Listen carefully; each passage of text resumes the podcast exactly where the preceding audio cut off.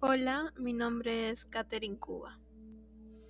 Pensar rápido, pensar despacio. Daniel Kahneman. La intuición experta. ¿Cuándo podemos confiar en ella? Bueno, en este apartado, Daniel Kahneman nos habla de la colaboración que hizo con Gary Klein para estudiar el límite que separa las maravillas de la intuición de sus fallos y responder a la interrogante. ¿Cuándo podemos confiar en un profesional experimentado que pretende estar dotado de intuición? En base a esta pregunta, vamos a ver la postura de Klein, que estaba más dispuesto a confiar, a comparación de Daniel Kahneman, que se mantenía más escéptico. Este estudio tuvo una duración de alrededor de 7 a 8 años. También se va a mencionar la historia del libro de Gladwell, en la que unos expertos en arte están frente a un objeto descrito como un espléndido ejemplo de un curos. Sentían que la estatua era falsa, pero no eran capaces de explicar qué era lo que había en esta que les inquietaba. Y esto se considera un triunfo de la intuición. Pero así como hay triunfos, también nos va a mostrar un ejemplo de un fracaso. Como en el caso de la decisión de los estadounidenses cuando tuvieron que elegir al presidente Harding. Luego tenemos otra interrogante. ¿Cómo puede la información que da soporte a la intuición ser almacenada en la memoria? Bueno, ciertos tipos de intuiciones se adquieren con gran rapidez. Hemos heredado de nuestros antepasados una gran facilidad para aprender cuando algo nos atemoriza y una experiencia es a menudo suficiente para que se cree una aversión o un temor durante largo tiempo.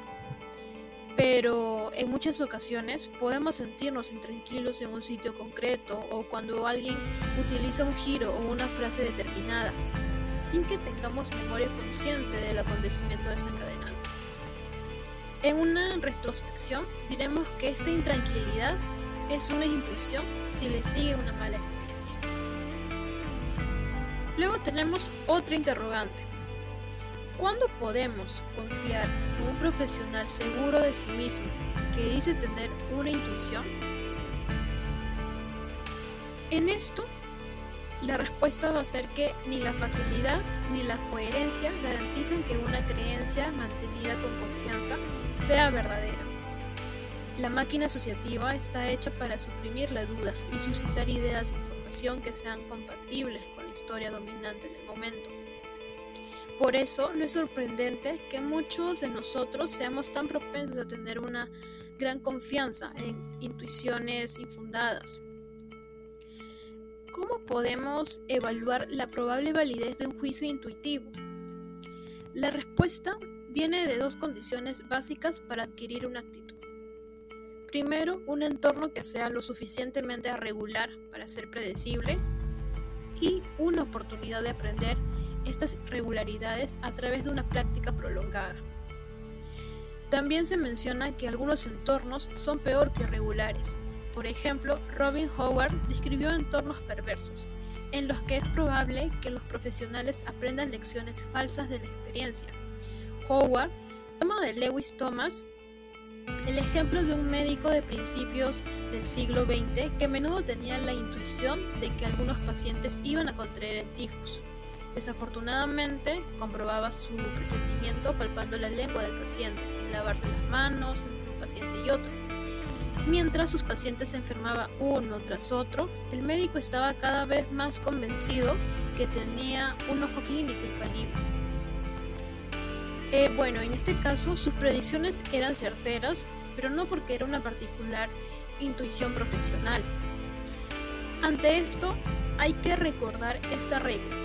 No puede confiarse en la intuición en ausencia de regularidades estables en el entorno. Entonces, ¿cuándo podemos confiar en un profesional seguro de sí mismo que dice tener una intuición? Bueno, se llega a la conclusión que en la mayoría de los casos es posible distinguir intuiciones probablemente válidas de otras que probablemente sean falaces.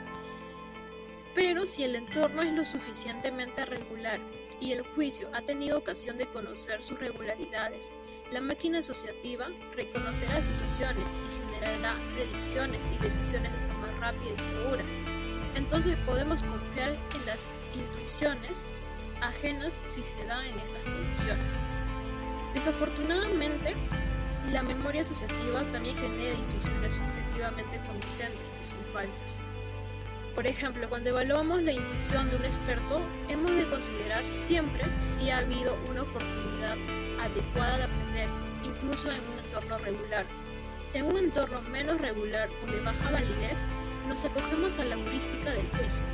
El sistema 1 es a menudo capaz de producir respuestas rápidas a preguntas difíciles mediante una sustitución que crea coherencia no la hay.